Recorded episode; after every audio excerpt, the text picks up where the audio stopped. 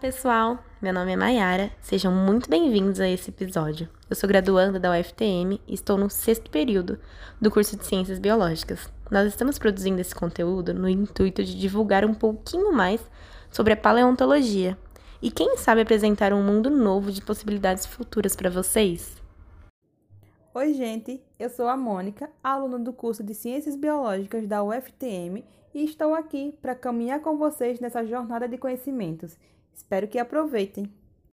Bom, então para começar, vamos de perguntinha.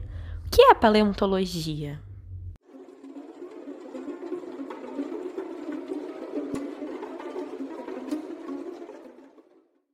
Será que todo mundo sabe do que se trata essa ciência?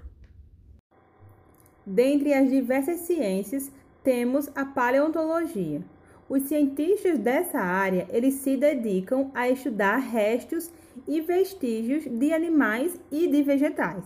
E esse nome ele foi dado por conta da origem grega da palavra, que se refere ao estudo dos seres antigos. E aí dessa forma a gente consegue entender um dos prováveis motivos dessa associação entre os dinossauros e a paleontologia, já que esses grandes animais né, esses dinossauros, eles são conhecidos por serem bastante antigos, né? Por vezes, quando falamos sobre paleontologia, algumas pessoas podem automaticamente lembrar dos dinossauros. Mas vocês já se perguntaram por que dessa associação? É importante também mencionar que o objetivo dessa ciência é conhecer acerca do passado geológico, mais especificamente na chamada pré-história e assim auxiliar na compreensão da evolução das espécies e a história geológica dos ambientes do planeta Terra. Mas é sempre importante lembrarmos que os dinossauros não são os únicos fósseis importantes nos estudos. O profissional em paleontologia é denominado paleontólogo. E você saberia me dizer o que ele faz quando está trabalhando? O paleontólogo, através de escavações, estuda essa vida pré-histórica a partir dos fósseis e das rochas.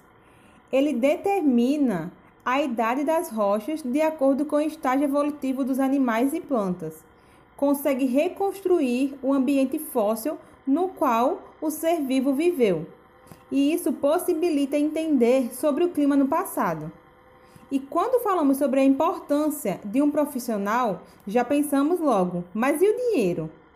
É, economicamente, o paleontólogo ele colabora com a descoberta de minerais e combustíveis utilizados atualmente em larga escala, como por exemplo o petróleo e o carvão. Vocês ficaram curiosos? Nós esperamos que sim.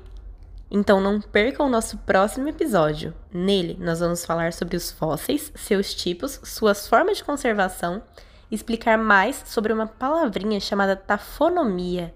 Você conhece?